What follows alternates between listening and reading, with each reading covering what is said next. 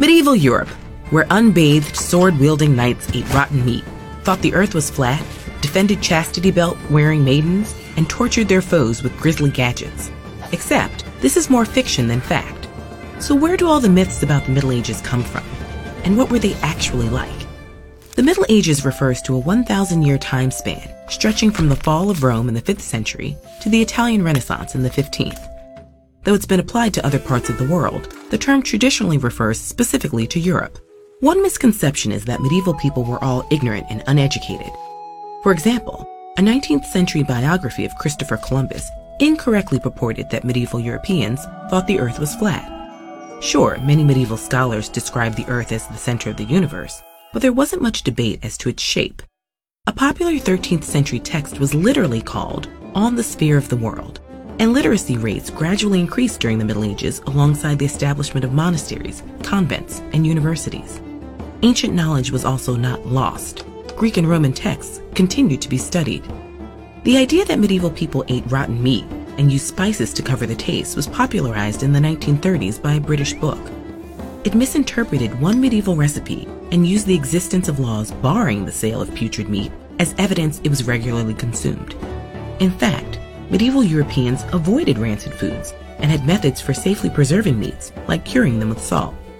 Spices were popular, but they were oftentimes pricier than meat itself, so if someone could afford them, they could also buy unspoiled food. Meanwhile, the 19th century French historian Jules Michelet referred to the Middle Ages as a thousand years without a bath. But even small towns boasted well used public bathhouses. People lathered up with soaps made of things like animal fat, ash, and scented herbs. And they used mouthwash, teeth scrubbing cloths with pastes and powders, and spices and herbs for fresh smelling breath. So, how about medieval torture devices? In the 1890s, a collection of allegedly terrible relics of a semi barbarous age went on tour. Among them, the Iron Maiden, which fascinated viewers with its spiked doors, but it was fabricated, possibly just decades before. And there's no indication Iron Maidens actually existed in the Middle Ages. The Pear of Anguish, meanwhile, did exist, but probably later on, and it couldn't have been used for torture. It may have just been a shoe stretcher. Indeed, many ostensibly medieval torture devices are far more recent inventions. Medieval legal proceedings were overall less gruesome than these gadgets suggest. They included fines, imprisonment, public humiliation, and certain forms of corporal punishment. Torture and executions did happen, but especially violent punishments, like drawing and quartering, were generally reserved for crimes like high treason. Surely chastity belts were real, though, right? Probably not. They were first mentioned by a 15th century German engineer, likely in jest, alongside fart jokes and a device for invisibility. From there, they became popular subjects of satire that were later mistaken for medieval reality. Ideas about the Middle Ages have varied depending on the interests of those in later times.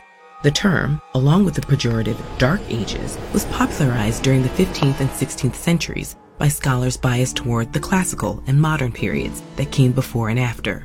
And, as Enlightenment thinkers celebrated their dedication to reason, they depicted medieval people as superstitious and irrational.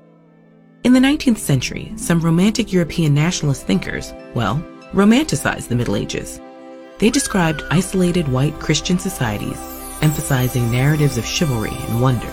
But knights played minimal roles in medieval warfare, and the Middle Ages saw large scale interactions. Ideas flowed into Europe along Byzantine, Muslim, and Mongol trade routes, and merchants, intellectuals, and diplomats of diverse origins visited medieval European cities.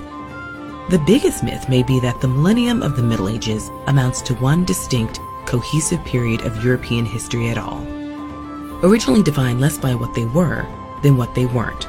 The Middle Ages became a ground for dueling ideas, fueling more fantasy than fact.